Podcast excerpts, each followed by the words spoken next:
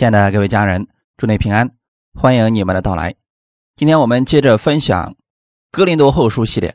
我们今天要分享的是《哥林多后书》第十二章七到十节。我们分享的题目叫“保罗身上的刺”。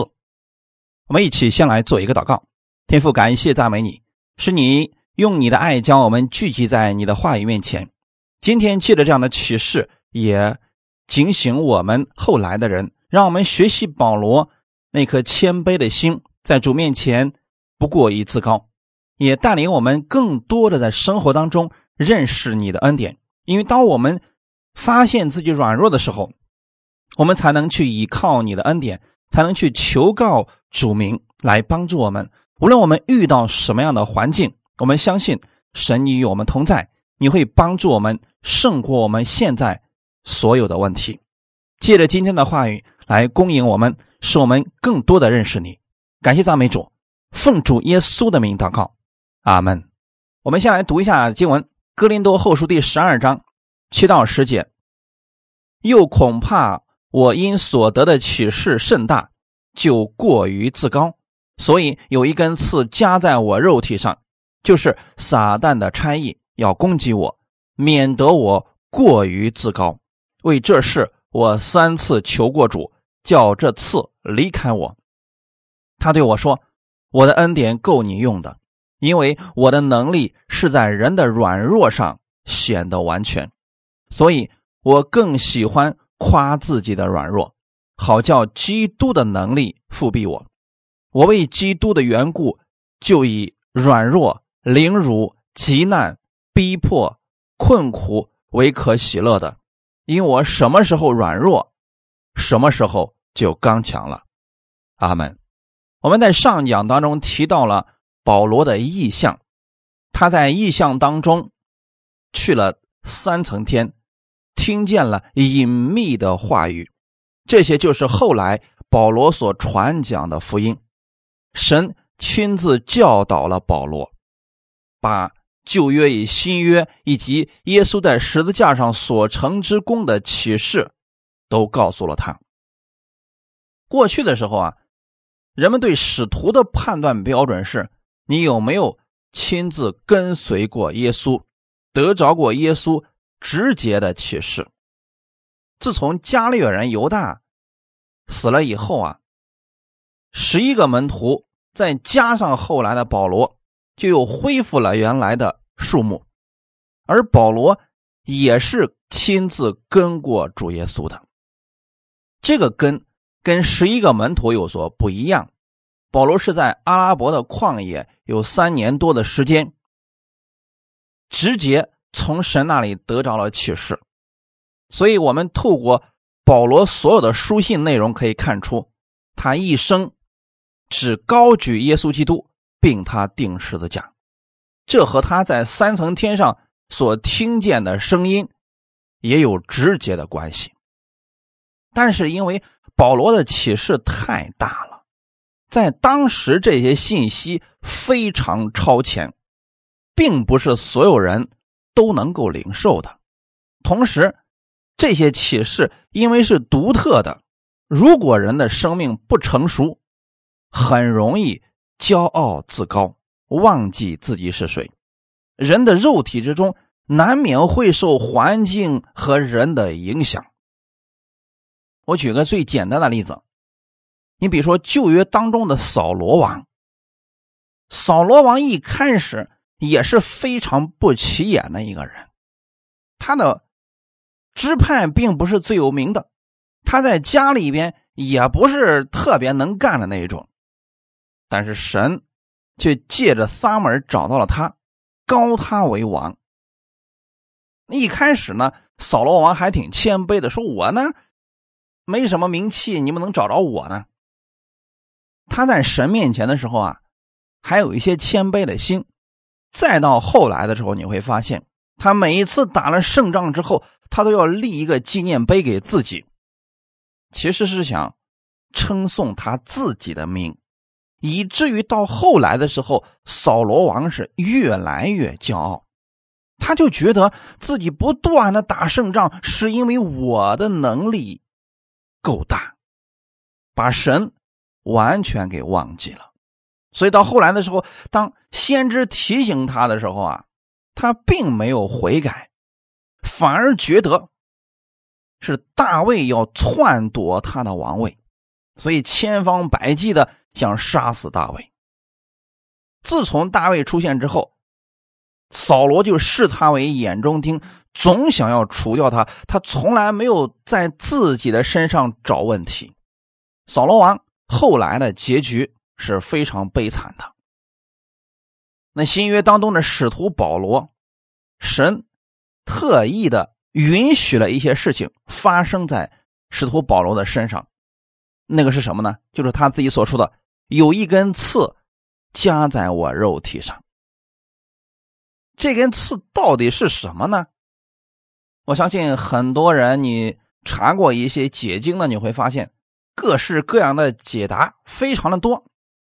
有人说啊，这保罗身体有病啊，有癫痫，所以他去大马士革的路上的时候啊，癫痫发作了啊，一下就倒地上去了。之后呢，眼睛也不太好。总之呢，很多人总是把这些理解为保罗自身的疾病，但我个人有我个人的看法。根据这个语言的结构，所以有一根刺夹在我肉体上。逗号，这个刺是什么呢？人家后面已经说的非常的清楚了，就是撒旦的差役要攻击我，免得我过于自高。这跟句子的前面正好呼应。前面说的是我得的启示甚大，免得我过于自高，所以有一根刺加在我肉上肉体上。那这个到底是什么呢？就是撒旦的禅意要攻击保罗。很简单的理解，对不对？因着这些攻击，保罗只能紧紧的去依靠主，他没有可夸之处。我们可以这样来猜想一下，保罗事工做的。轰轰烈烈的时候，很复兴的时候，突然那些仇敌起来攻击他，这个时候他就没什么可夸口的了。怕的是什么呢？他的事事工做的非常的大，下面的人一致都夸他，这个时候他最容易骄傲。因此啊，神允许了他周围有一些撒旦的差役，总是起来。攻击他。这个时候，保罗看到这些人的时候啊，他心里边没有觉得可以夸口的东西了，因为他想夸的时候，那些仇敌就开始攻击他，以至于保罗总是回来向神祷告。保罗有许多在受苦当中得胜的经历，而这些人真的是对保罗下狠手，甚至下死手的攻击他。但是你会发现，保罗每一次都能够脱险，每一次都能够从患难当中得胜，从危险当中得胜。他一次一次在这样的患难当中，又看到了神丰富的恩典和神不离不弃的爱。他又在属灵当中得着了更多神的启示，再去殷勤的做工。弟兄姊妹，这就是保罗传福音开始他人生的起伏。你说保罗心里面有没有爱呢？他非常的爱教会，非常的爱这些灵魂，也愿意为这灵魂付出一切。但就是有些人不喜欢他，不欣赏他，让他感到难堪，让他非常的不舒服，不会去夸他一句。总是挖苦他、毁谤他。你比如说，保罗去很多城市里边传道，施工很大的时候，有时候是那些犹太的基督徒攻击他，有时候是外邦人去攻击他，但实际保罗并没有得罪他们。外邦人攻击保罗，无非是因为保罗抢夺了他们的饭碗，比如说以前在。一些地方我们讲过的，保罗把一个使女里边的鬼给他赶出去了，结果那个主人一看呢，得残累的门路被他给消灭了，所以怂恿了全城的人要攻击保罗。那这个我们可以理解。那宗教主义者为什么攻击保罗呢？其实就是因为保罗所传讲的恩典。哎，结果信徒们一听非常有得着。这个时候啊，这宗教主义者一看，哎，这信徒们都跑了啊，这个我的羊你怎么能抢走呢？啊，所以就开始联合其他人一起起来对付保罗，毁谤他、辱骂他，甚至编造谎言，不给他做工的机会。当保罗做了工，这些人就来拆毁。这就是撒旦的禅意。耶稣来到这个世界上，是要让我们得生命，让我们的丰盛的生命能够彰显出来。但撒旦来干什么呢？就是拆毁。你建立的，他拆毁；你建立的，他拆毁。这样的事情啊，使保罗非常的苦恼。他发现自己很难改变这样的环境，这是他无力做到的事情。他一直在忍受这种苦楚，又看不见尽头。弟兄姊妹，我们能想象得到保罗心里的那种盼望吗？你做了工，后面有假弟兄进来，有那些律法主义者进来给你忏悔，保罗又得回去兼顾信徒，还得去发展新的教会，建立新的教会。但是呢，保罗心里面又挂念着这些教会，所以他真的是苦不堪言呐。所以保罗心里面就一直想说：如果这些仇敌啊能够放过我，别老是拆我所做的就好了。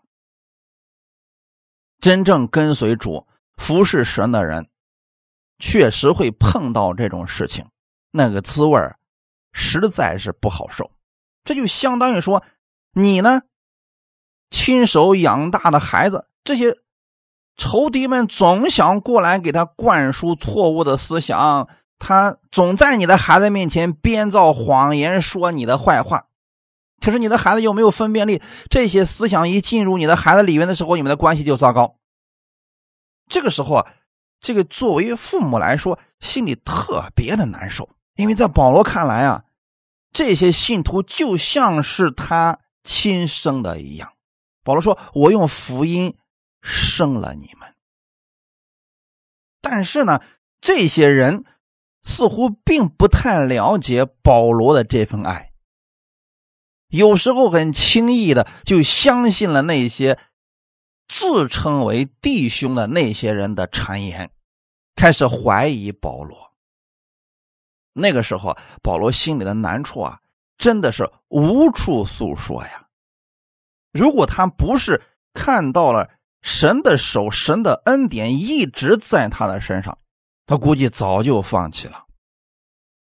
其实，给大家讲这些事情，不是让我们灰心绝望，是让我们透过另外一个方面，即便你现在在非常难的困境当中，在低谷当中，你也要看到神的手没有离开你。阿门。当你在有难处的时候。要转向神，向他来祷告，他能帮助我们。保罗把这个事情，撒旦的差役总是来攻击他的这件事情，称之为是一根刺。他曾经三次求过主，叫这根刺离开他。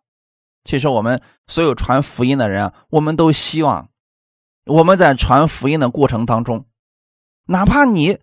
就算不接受，但你也不能说刚刚接受之后马上就有仇敌来拆毁呀，这个可能让我们心里边更加难受。所以保罗就希望这些仇敌别攻击他了。大家要想啊，保罗把这样的攻击称为是刺。什么叫刺呢？就是，哎，有一些小荆棘，它很尖锐啊。你比如说你去爬山的时候，哎，一不小心手里边扎了一根刺，这根刺。绝对不会致命，但是呢，当这一个小小的刺啊扎在肉里边的时候，它会让你非常的不舒服。也就是说，魔鬼的攻击并不会对保罗的生命产生什么影响。即便有时候保罗被石头打了，被人扔到城外，保罗也从来没有担心过说，呃，自己的生命会此时结束。他想的是，只有我的使命结束了，我这生命才能结束，因为我的生命是在神手里边的。保罗不担心自己的生命，让他难受的是什么呢？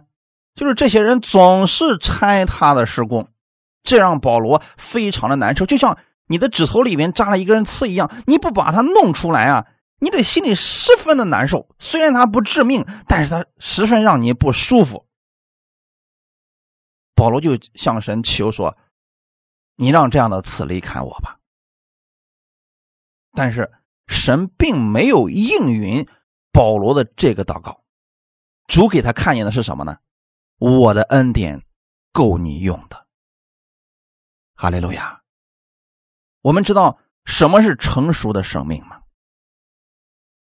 成熟的生命是我们为某一件事情向神祷告了，神没有给成就，我们依然相信他是我们的主，我们对他的爱，还有对他的那个忠心，没有因为他。不给我们成就某个祷告而改变，那幼稚的基督徒他们的特点是什么呢？很多人的生命就像婴孩一样，他向神祷告一件事情，那神必须给他成就。如果不成就呢？我不信了。你要不给我成就，我不去聚会了，我以后也再不听到了，我听不进去讲道了。你你看我祷告这么长时间了，你对我的环境一点都没有改变。我哪还能听得进去讲道呢？其实这就属于婴儿式的基督徒了。他要一个东西的时候，你不给他，他就哭，绝食，给你闹腾。那这恰恰说明了他生命当中难以承受更大的福分。随着我们生命不断的长大，有一天我们明白了，其实就跟我们跟。父亲之间的关系一样，跟母亲之间的关系一样。那小孩子向他的父母求一个东西的时候，如果他的父母不给他，这并不影响他们之间的关系。你不能说父母因为没有给孩子一颗糖，父母就不爱他，这是错误的。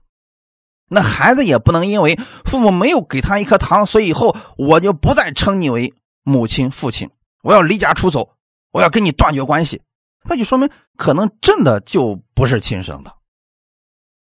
弟兄姊妹，我们的生命需要不断的成长，有时候神没给我们在这个时间点成就，不代表神不管我们，也不代表神不爱我们。我们应该学习，就像你的孩子跟你的关系一样。你有没有发现，小孩子是很可爱的？就算你今天你没给他一颗糖，或者没给他他要的东西，他在那哭闹。第二天，他该要什么还要什么，因为在孩子的心里边，你一直都是他的父母。你昨天没给，那不代表今天我们关系就不好了。我们很多基督徒的想法是，因为你不给，所以我以后不去聚会了，我也不想见见到你了。这个不正确的用词，这说明这是。闹脾气呢？保罗多么希望这根刺能够离开他呀！就这些仇敌们，你离我远点你让我去多传福音啊！我干嘛非得把这精力都用在跟你们的这些辩论上呀？我实在不愿意做这些事情啊！就像保罗现在这些见证一样，他并不愿意把自己的这些见证都说出来给哥林多人听，但是实在没办法了。这些仇敌们怀疑他使徒的身份，怀疑他过去做所做的这一切的目的。保罗为了拯救格林多人，不得不把自己过去的这些见证、意象都说出来。其实，对这对保罗来说，不是十分开心的事情。他觉得他在做愚昧人、愚妄人所做的事情。神没有。拿开他那根刺，仇敌还是继续攻击他，但保罗的心似乎在这件事情上明白了神的心意，他的生命又一次长大了。当他听神说：“我的恩典够你用的，因为我的能力是在人的软弱上显得完全。”保罗选择了顺服，就是无论仇敌怎么攻击我，我现在不在乎了，因为我神的恩典够我用的。透过这些仇敌的攻击，也同时让保罗看到了自己的软弱。哈利路亚。感谢赞美主，所以这个时候呢，保罗就不再靠着自己过去的成就而自夸了。神允许这样的事情发生，有时候是让我们看清我们自己的光景，把我们实际的情况显明出来。否则啊，人很容易忘记自己的呀。你包括有一些传道人，当他有名了之后，他就会说：“我的信中有多少个？”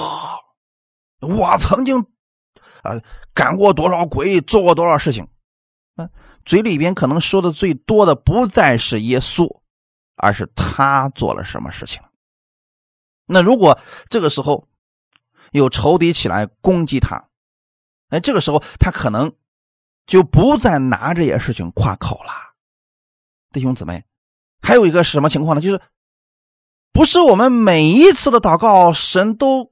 按照我们想要的方式给我们成就，这个时候呢，我们可能真的能够谦卑下来。特别是遇到困境的时候，我们用尽自己的方法，发现都没有办法突破。人这个时候能看到自己的软弱。如果人不发现自己的软弱，确实是会骄傲的，包括保罗在内。我们人是有肉体的呀。这个肉体在平安的时候、一帆风顺的时候啊，确实容易忘记自己；在顺境当中啊，人成功的太快，一般就不记得自己原本的样子是什么了。那我们现在想想，我们原本的样子是什么呀？我们不过尘土而已。神。将我们从尘土当中高举起来，将圣灵放在我们的里面。耶稣他用他的血洗清了我们所有的罪。无论我们做多少事工，我们都没有可夸之处。可为什么有一些人开始夸口呢？就是因为忘记了神的这个恩典。那人在什么时候才能保持这样的清醒的头脑呢？那就是。你发现你不能的时候，阿门。保罗所经历、所认识的，使他到了天上，他看到了天堂的事情，他听见了隐秘的言语。如果他回来了，他把自己沉溺在那样的一个意象当中的时候啊，那他真的可能会骄傲自大的。他去做工的时候，有恩赐，有能力。那一段时间下来，人确实会自义的。但是呢，神借着这些仇敌啊去攻击保罗，让保罗看到自己能力是有限的。阿门。我们的生命并不是无所不能的，这世界上只有一位是无所不能的，那是主耶稣啊！哈利路亚，感谢赞美主。所以说。那些仇敌有时候呢，他还是有作用的。这就是为什么很多人一直想不明白：说神既然这么有能力，都为什么不直接把撒旦打到无底坑里边，永久性的不让他出来？这世界不就和平了吗？是，神确实有能力做这个事情。那为什么神不做呢？如果神在一开始做了这样的事情，那么亚当的事情会重演，因为他里边有自意，他不认识自己的时候，一旦他有了成绩，他就会自意，就会自夸，不认识自己嘛。那么人什么时候能够客观的看自己，看得合乎中道呢？那就是你无数次的碰壁。你用尽你的方法，最后发现都没有办法胜过这个问题。在那个时候，人向神的祷告那是真心的祈求。但凡人能够有一条路可以走，他向神祷告之后，他发现没有什么声音，他就会按照自己的方法，除非他真的无路可走了。保罗很多次其实都遇到这个事情，就是无路可走了，所以那个时候他只能向神祷告，只有这一条路了。他生命当中经历了很多次这样的问题。那基督徒生命的成熟，其实就是在这样的过程当中一次一次成长起来的。大卫也是如此。阿门。所罗门，你看到没有？大卫的儿子所罗门，他因为没有经历过这些患难，所以他的成功非常的迅速，但他的衰败也非常的速度。因此，神把这些人写在圣经当中，给我们后人来看。是让我们知道，魔鬼现在是有用处的，所以神没有将他彻底的消灭掉，只等到什么时候呢？等到神的那个日子到了，得救的数目满了，神一看，这个时候魔鬼已经没有什么用处了，就把他给消灭了。因此，今天我们不要去求说主啊，把魔鬼给消灭了吧，别去求这个事情，神现在不会成就这个事情的。我们应该在所有的患难当中，像保罗一样去看待问题。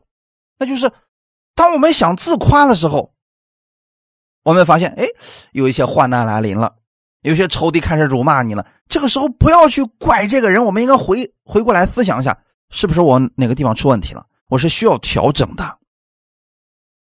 我一直认为，这个世界上没有偶然事件，那都是神。安排我们要走的路，你所见的人所经历的事情，其实都是有神的美意在其中的。即便是目前看起来糟糕的事情，那一定也有神要给我们要学习的部分。最终，叫爱神的人得益处。哈利路亚。那保罗的生命还有他的赏赐是怎么体现出来的呢？就是当别人不认可你。不欣赏你，不欢迎你，诽谤你，阻挡你，与你处处作对的时候，你还能去爱他？这不是人的爱，这份爱才是从神而来的呀。多数的人在这个环境当中选择，我不爱你了，我能原谅你就不错了，我还能爱你，我不会再爱你了。很多人在这个时候就灰心绝望、退缩了。那保罗在遇到这些事情的时候，他看到，呵，这就是我自己的样子呀。遇到这些患难，我就没有办法了呀。我甚至想要放弃啊，甚至会埋怨神为什么不让这些刺离开我。但是保罗看到的是什么呢？这就是我的软弱。因为我有软弱，所以我要向神求他的能力来复辟我，我就可以胜过了。我能胜过这些问题，绝对靠的不是我自己的能力。正是这样一次一次的经历，一次一次的提升，让保罗对属灵里边的事情认识的越来越多，让他对神的恩典也认识的越来越多。其实我们本身就是那个样子，我们带着肉体，有软弱，有败坏。但是你能不能在你绝望的时候去依靠神的恩典？不要在绝望的时候选择灰心退缩。多数人是在这个地方，我不信了。其实恰恰相反，当你的环境非常糟糕的时候，那是你最需要去依靠神的时候。有人说：“是啊，我也知道，可是我就不愿意去呀。”你真的愿意在这低谷当中一直待着吗？所以保罗选择的是，在他绝望的时候，他更加的去依靠神。这个事情其实，耶稣在地上传道的时候，也给我们做了榜样。每一次当耶稣的事工非常大的时候，晚上他就独自一个人上山去祷告。他给我们做了一个非常好的榜样。为什么呢？因为我们的事工当他做的很大的时候，很多人在背后一直都夸奖你的时候，是你最危险的时候，是你最容易骄傲自义的时候。那个时候，要向神来祷告，你要正确的认识自己。阿门。那保罗因为他的启示太大了，所以呢，魔鬼那当然了，对他关注的要多一些。所以呢，这个魔鬼的差役、撒旦的差役总是去攻击他。那。保罗每次看到这些人攻击的时候啊，心里立刻就想到：是啊，靠我自己，我做不了那样的事儿；靠我自己，我也胜不过这些仇敌。所以他就能转身向神来祷告，神的恩典马上供应下来，这让保罗灵里边非常的敏感。他看到了神的手从来没有离开过他，所以这个时候呢。即便是在患难当中、软弱当中，他能够刚强壮胆的站立起来。即便前面的道路坎坷，保罗也不会退缩，他依然的往前走。哈利路亚！是因为他知道这位以马内利的神与他同在，无论前面多大的问题，神的恩典绝对够他用的。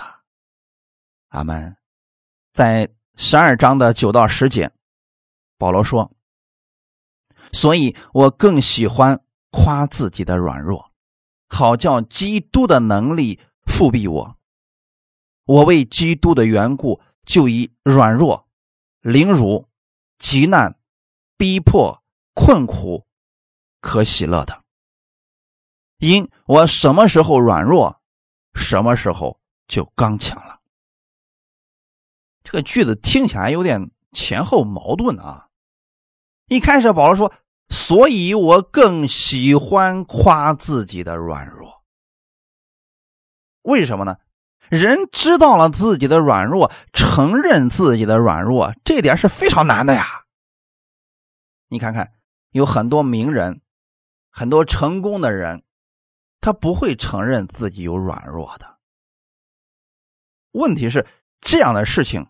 常常发生在牧者的身上，所以多年以来啊，这个牧师给人的一种错觉是什么呢？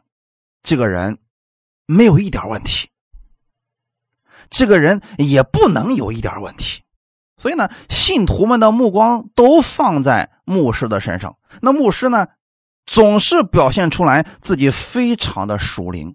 一点问题都没有，他不敢将自己的软弱显在信徒的面前，生怕这样信徒瞧不起他，不会再听他的讲道，在背后议论他。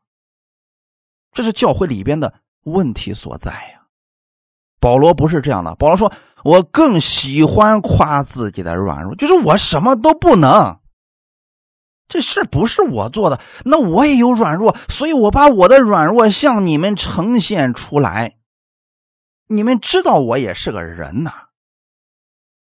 我以前的时候听过这么一个笑话啊，说当时呢，一个教会的牧者要去厕所，啊，有一个姊妹带着他的儿子，就问了他这个儿子就问了他妈妈一个问题，说：“妈妈。”牧师还要去厕所吗？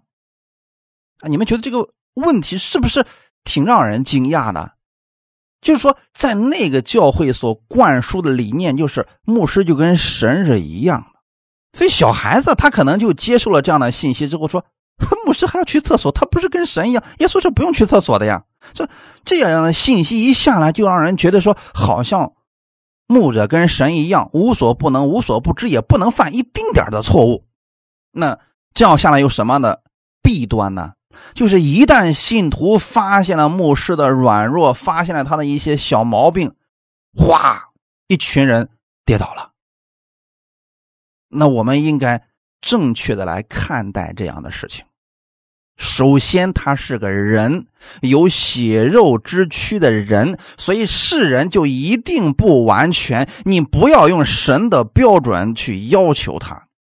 他只不过是被神所使用的器皿而已，这样客观的去看待他就够了。正是因为一些人总是拿神的标准套在牧者的头上，这才出现了异端，经常去攻击牧师，所以信徒也跟着这些异端一块去攻击攻击牧师，就说我们不是怎么可能有这样的问题呢？这是不应该的，他是神的仆人呐。保罗却说：“我更喜欢夸自己的软弱，那就是我不是什么都能做的。”可恰恰今天反过来，很多牧者想给信徒们表达的样子就是我什么都可以做。信徒们也特别乐意听到，就是自己的牧者什么都能做。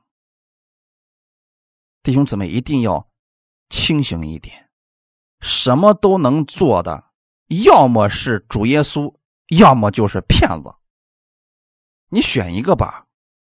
作为一个牧者来讲，首先要承认自己是软弱的。你比如说，有时候我们可能会讲错，那我们承认是那个是我讲错了。这个大胆的承认是需要勇气的呀。我们很多时候是不敢承认自己是有问题的，结果总是在别人面前一个字装。你要知道啊，这个是很累的呀。装的久了，我们在神面前，我们也不承认自己是软弱的了。那么，你如何能看到神的恩典呢？只有人看到了自己是软弱的，他才需要从神而来的力量，他才需要弟兄姊妹互相带祷。要不然，信徒们就会觉得说，那。我有什么事只能找牧师啊？因为我们的牧师他不会软弱啊，他是刚强的，他是神的仆人，他无所不能啊。那么，所以他遇到任何问题都去都去找牧师，而牧师呢总是这么那强装自己是刚强的。那么他软弱的时候，他害怕让别人跌倒。其实这个不正确，弟兄姊妹。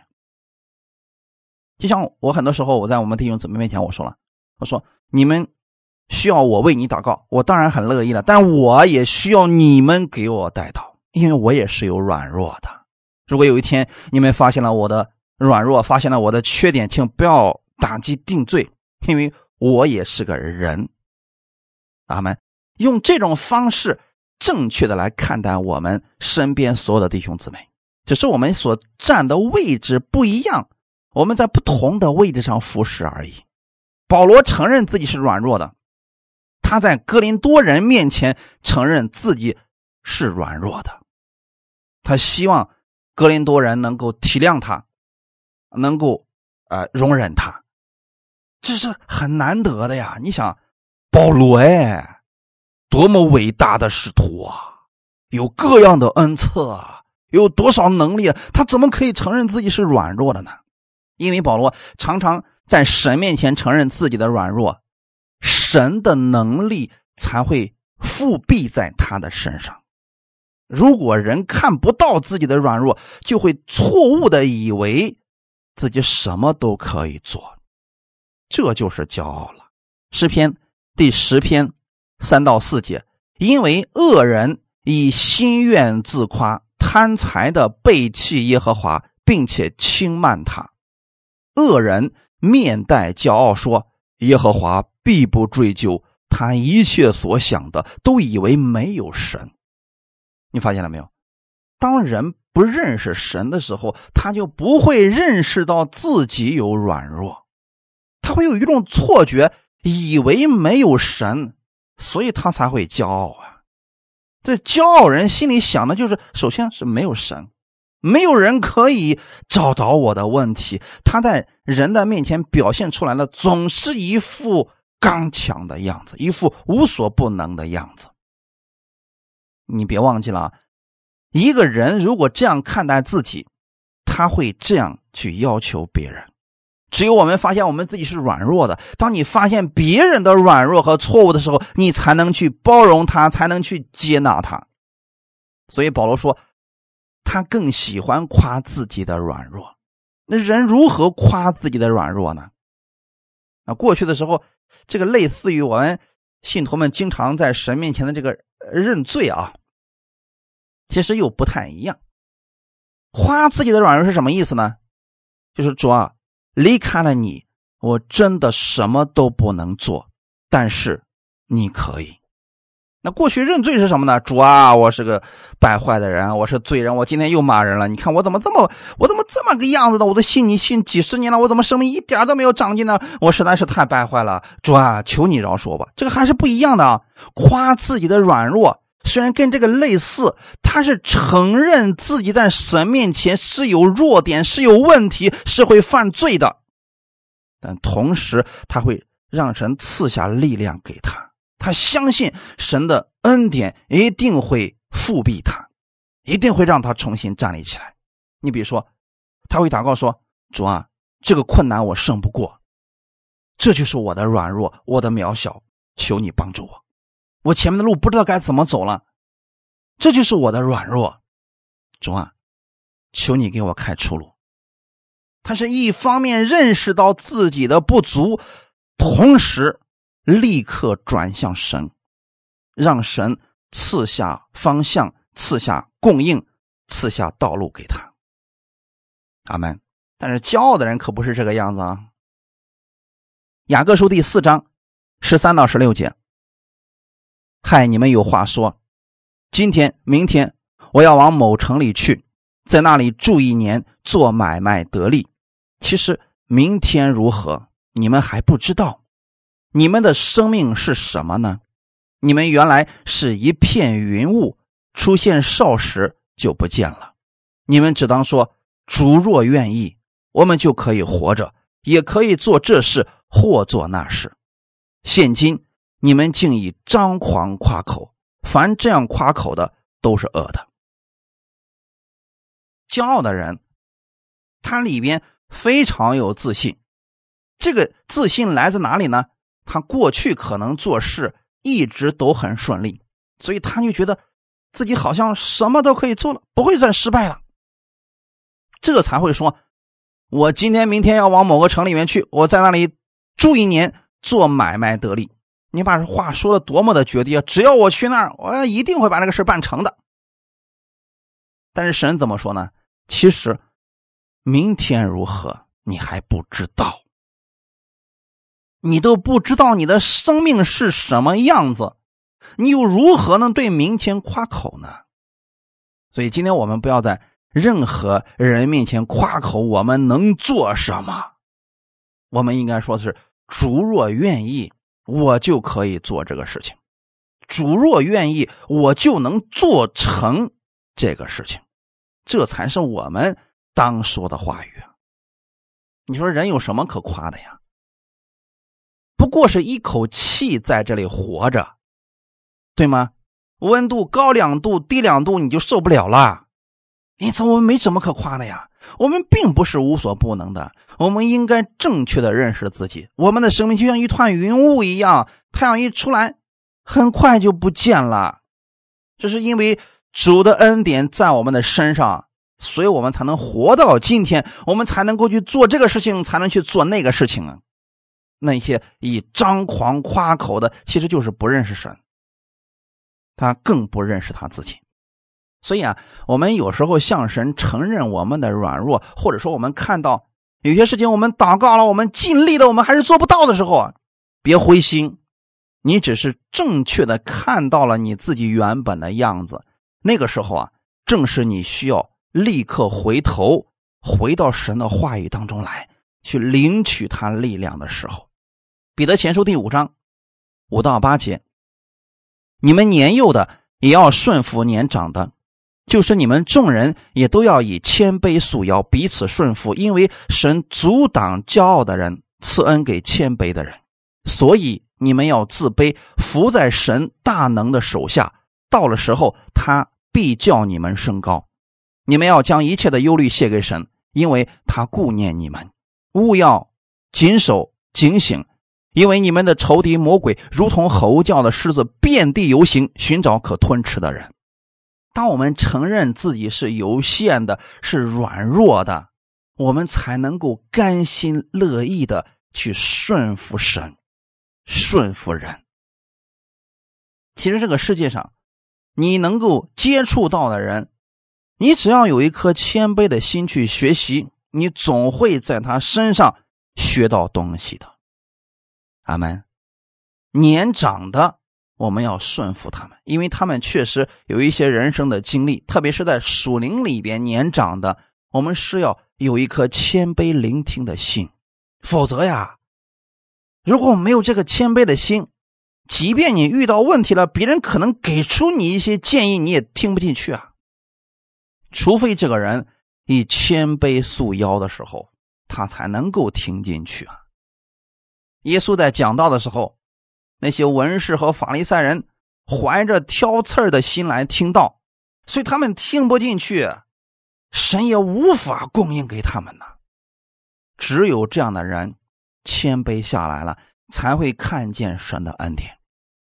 这里说的是神阻挡骄傲的人，赐恩给谦卑的人，不是神不愿意给那些骄傲的人恩典，是因为他们压根就不需要。一个骄傲的人已经觉得自己无所不能了，他怎么需要神的恩典呢？就像现在有些人一样，他已经觉得自己非常厉害了，所以。谁都不放在眼里了，你给他任何的建议，他都是听不进去的。呢遇到这样的人，我们现在该如何相处呢？暂时的为他祷告，先别跟他再说什么了，因为你说了多，他可能会攻击你的。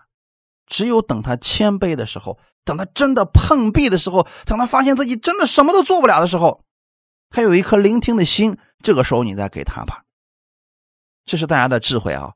不要一看见人有问题，立马要去。掏心掏肺的，什么都告诉他。他有时候你说的多，他会恨你的。读真言书里面，你们会学到这样的智慧的。彼得这儿告诉我们说，所以你们要自卑，服在神大能的手下。人什么时候才能自卑呢？碰壁的时候，失败的时候，发现自己什么都做不了的时候，那个时候他才会老老实实的服在神大能的手下呀。那个时候，神才能教他升高啊。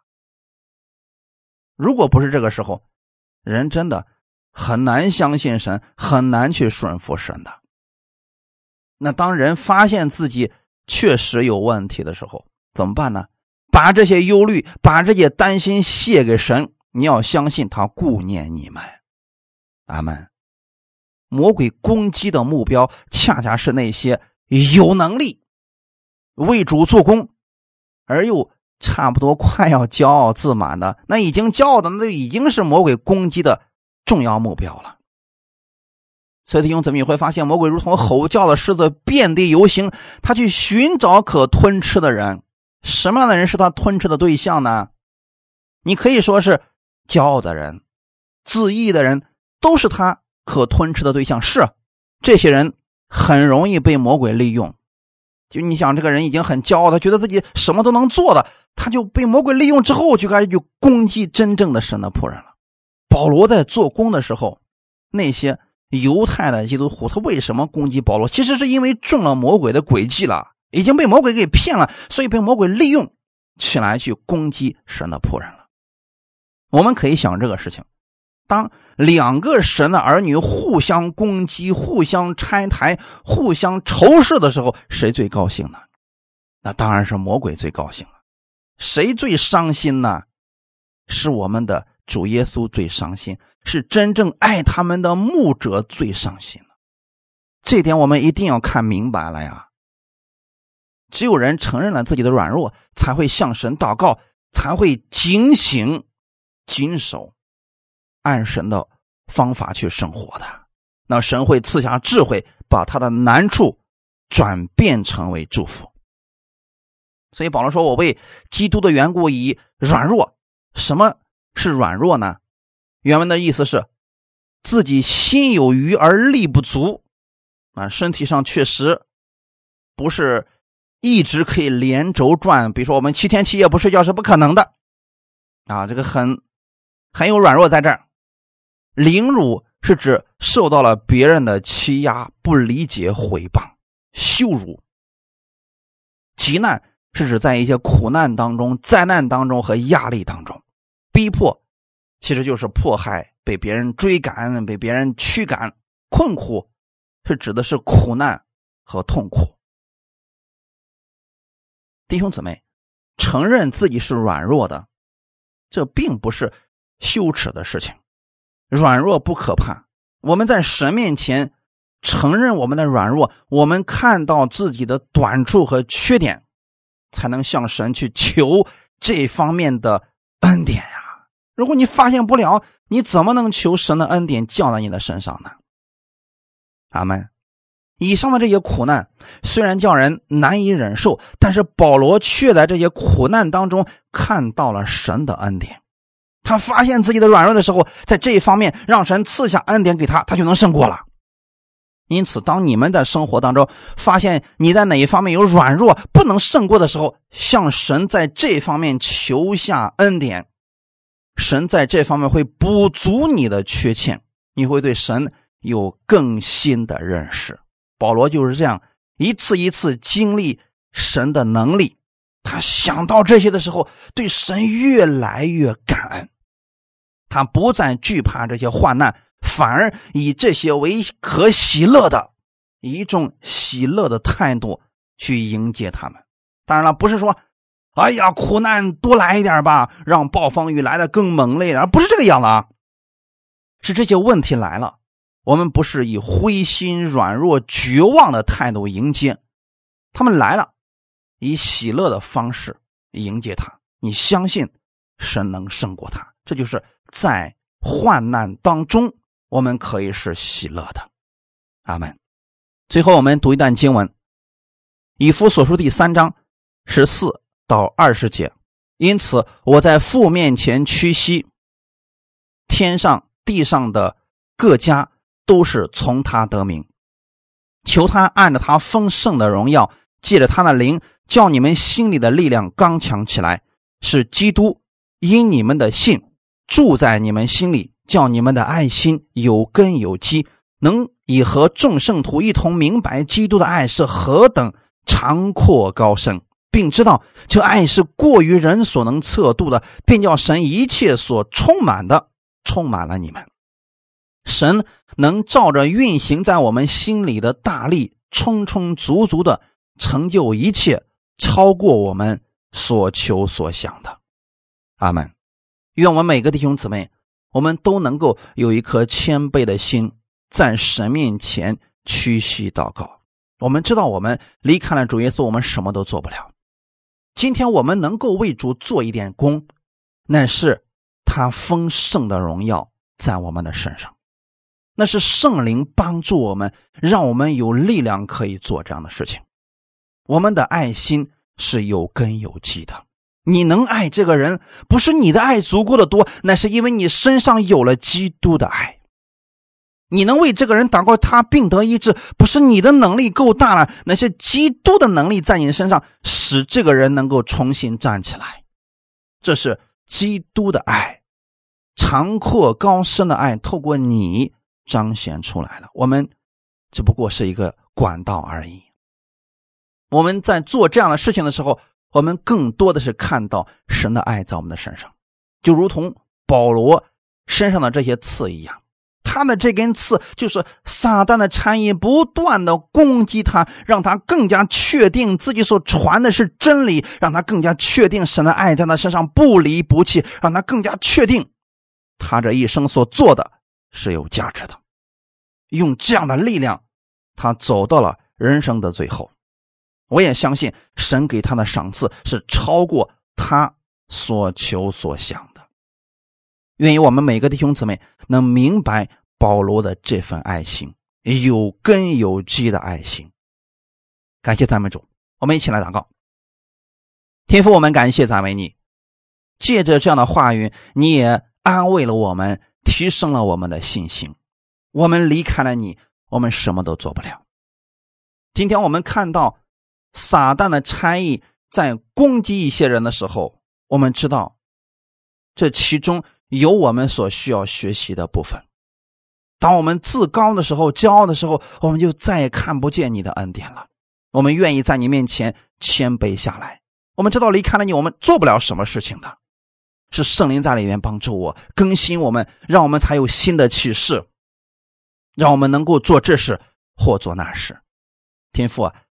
你让我在每一天的生活当中更多的经历你，无论我遇到什么样的事情，让我透过属灵里边看到神你的美意所在。让我不断的在生活当中调整我自己的心，跟神的话语越来越接近。你帮助我在生活当中更多的经历你，让我的爱心有根有基。我知道我是祝福的管道，所以记着我，让更多的人看到基督的荣耀。天父，谢谢你，谢谢你与我们同在，帮助我们，也祝福今天所有听到的弟兄姊妹，让我们在遇到患难的时候不灰心，我们看到自己的软弱，我们不绝望，我们依靠神的恩典，因为你的能力是在我的软弱上显得完全。我相信你的恩典够我用的，一切荣耀都归给你。